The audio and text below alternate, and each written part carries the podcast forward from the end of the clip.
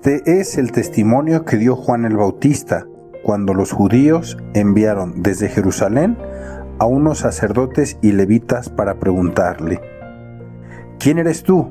Él reconoció y no negó quién era. Él afirmó, yo no soy el Mesías. De nuevo le preguntaron, ¿quién eres pues? ¿Eres Elías?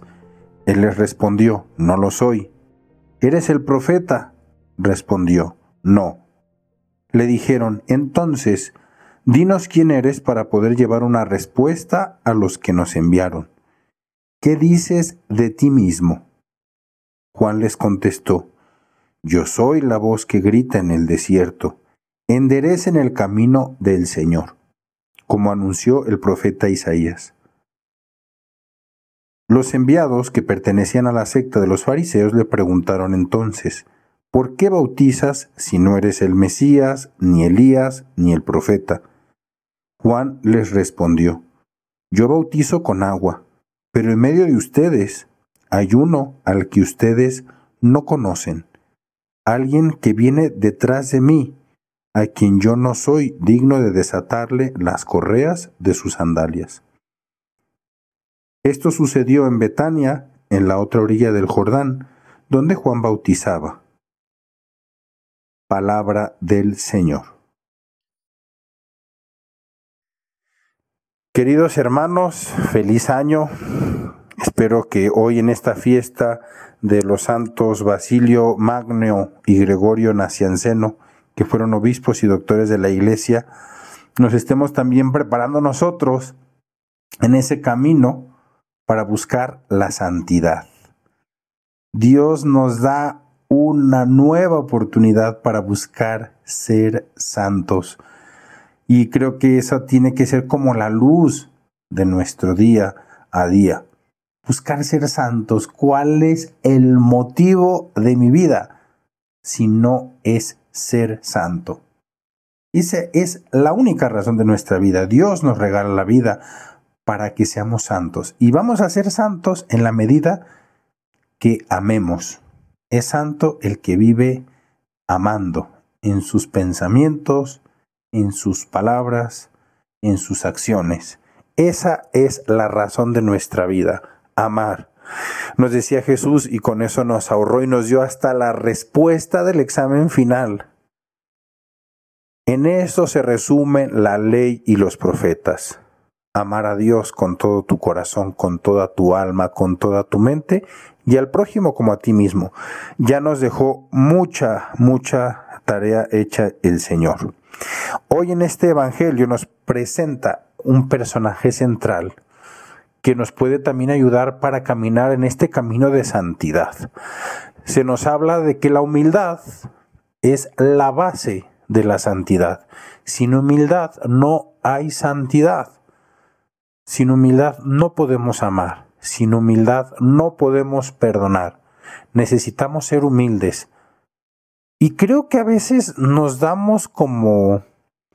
Eh, no nos damos la oportunidad de preguntarnos, bueno, ¿y realmente yo quién soy?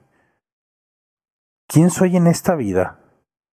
Pues creo que como cristianos que somos, la primera respuesta, soy una criatura de Dios, no soy Dios.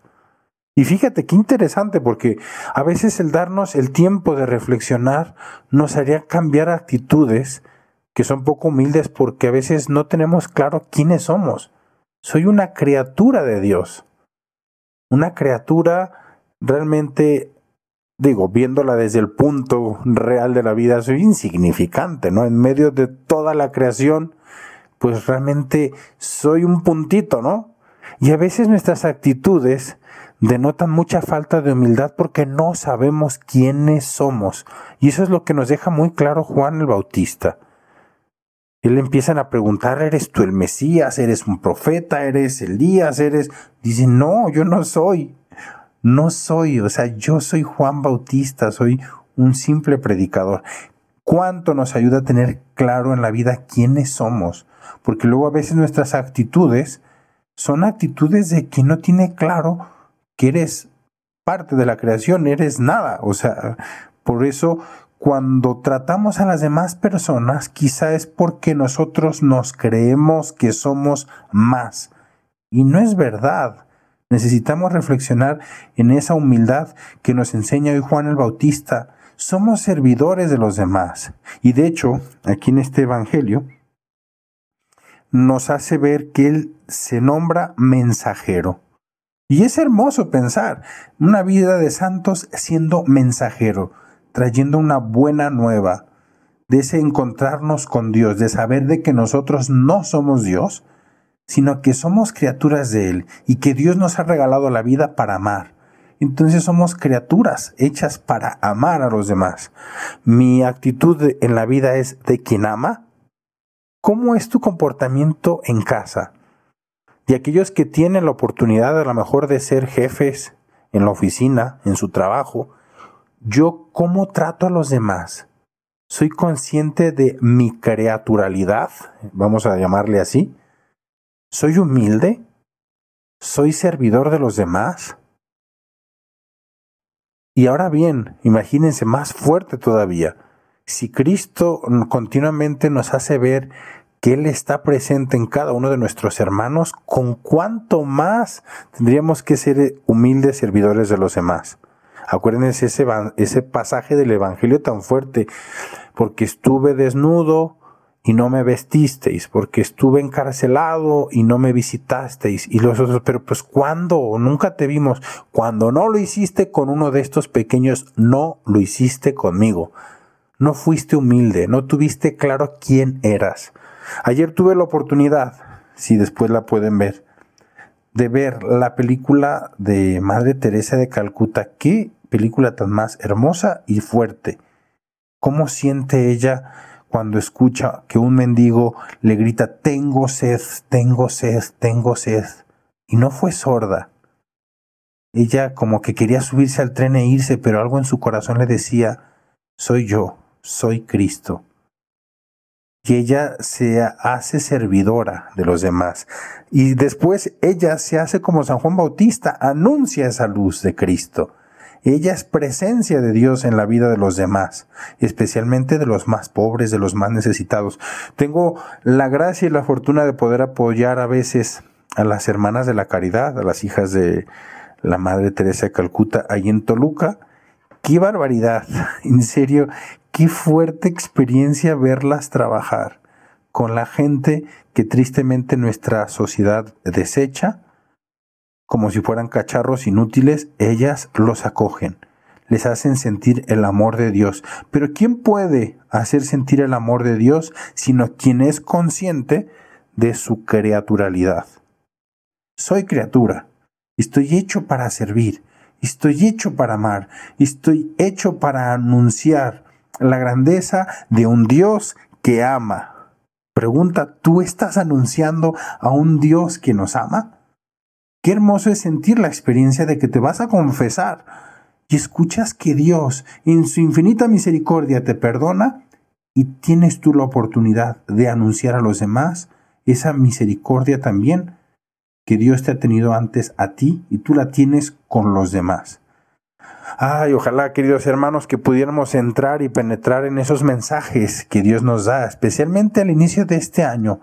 Empezar con la humildad de San Juan Bautista.